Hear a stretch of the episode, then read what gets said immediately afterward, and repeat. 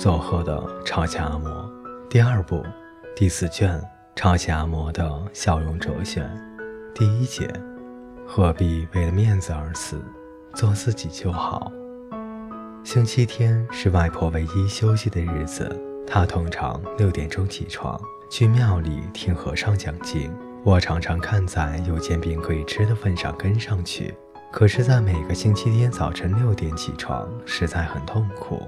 外婆对信仰也算虔诚，但我觉得她主要是想去为早逝的外公祈福。在家的时候，她只要有空就跪在佛像前，每天把刚煮好的米饭供在佛像前。逢外公的忌日，还要供上水果点心。她跪在佛像前，口中喃喃地念诵。她和外公似乎有好多话要说，我感受到他们之间永远的爱。想偷听一下外婆在说什么。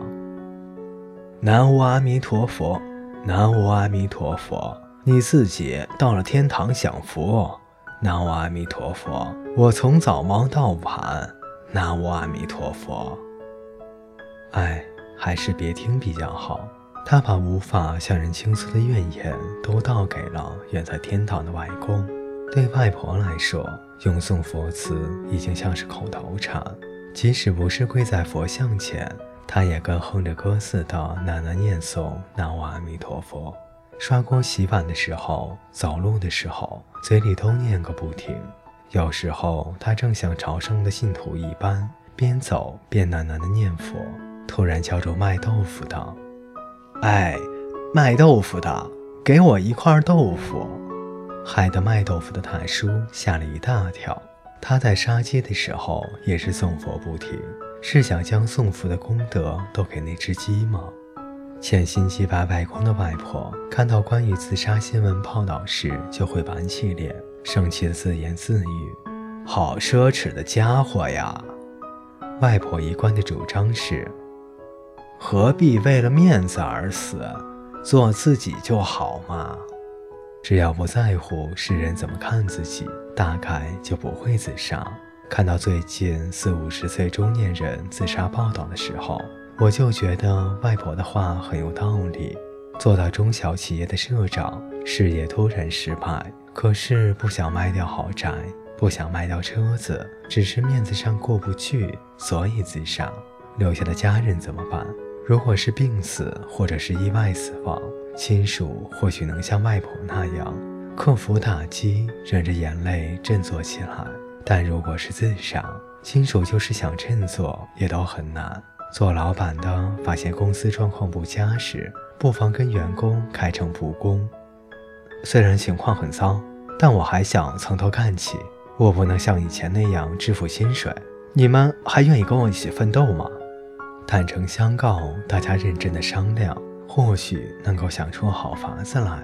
过去完全听凭社长吩咐、默默工作的司机，很有可能有非常出色的点子。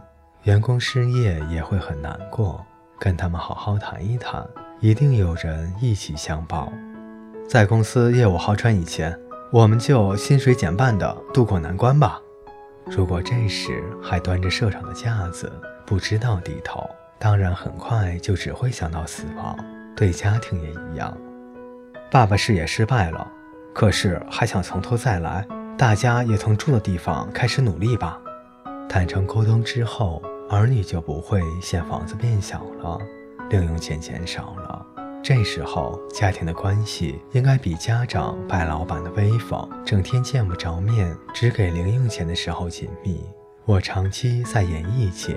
知道艺人尤其爱面子，很多也摆出我是艺人，我很红的嘴脸，趾高气扬。交往的也都是艺人，与人相约进到店里，不是说我朋友等一下要来，而是说某某人等一下要来，故意抬出某某名人的名字，让店家也觉得大有面子。通常这种人顶多走红两三年，我不知道他们后来怎么样了。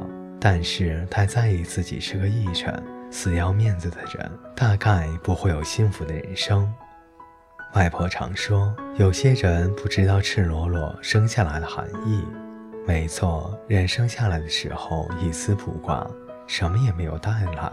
说真的，在上初中以前，我们真的是一无所有，一切都是父母给的。因此，不论事业失败或是失去房子，只不过是回到了原来的处境。只要命还在，就能从头来过。明治年间出生、经历过两次世界大战的外婆，虽然失去了许多东西，但还是这样的提醒自己：我们没有经历过许多事。更年轻的一代恐怕连真正的贫困是什么都不知道。他们应该感谢自己赤裸裸的诞生在这个世界时是生在安定的时代，因为有更多人出生于战乱之时。被饥饿所困，一出生就陷入了苦难之中。和这个相比，不景气什么的根本不值一提。话题再扯远一点，我觉得小家庭化是个很大的错误，还是父亲、母亲、爷爷、奶奶和孙子三世同堂的大家庭最好。小孩被妈妈骂了，可以找奶奶哭诉；和爸爸闹别扭了，爷爷或许能够理解。如果只是小夫妻和孩子相处，很容易管教失当，感觉那些无路可走而自杀的小孩真的很可怜。站在这个角度看，渐渐形成独生子女现象，真令人不安。只有一个孩子，父母倾注的全部心力和爱在他身上，万一孩子学坏或是遭逢意外死了，父母如何面对？全心全意挚爱一个孩子的父母，失去孩子后一定很难重新振作起来。我的意思不是说儿女多，其中一个发生意外时，父母的悲伤会比较淡。但如果还有其他儿女，多少总能化解一些伤痛。所以我希望年轻人至少要生两个孩子。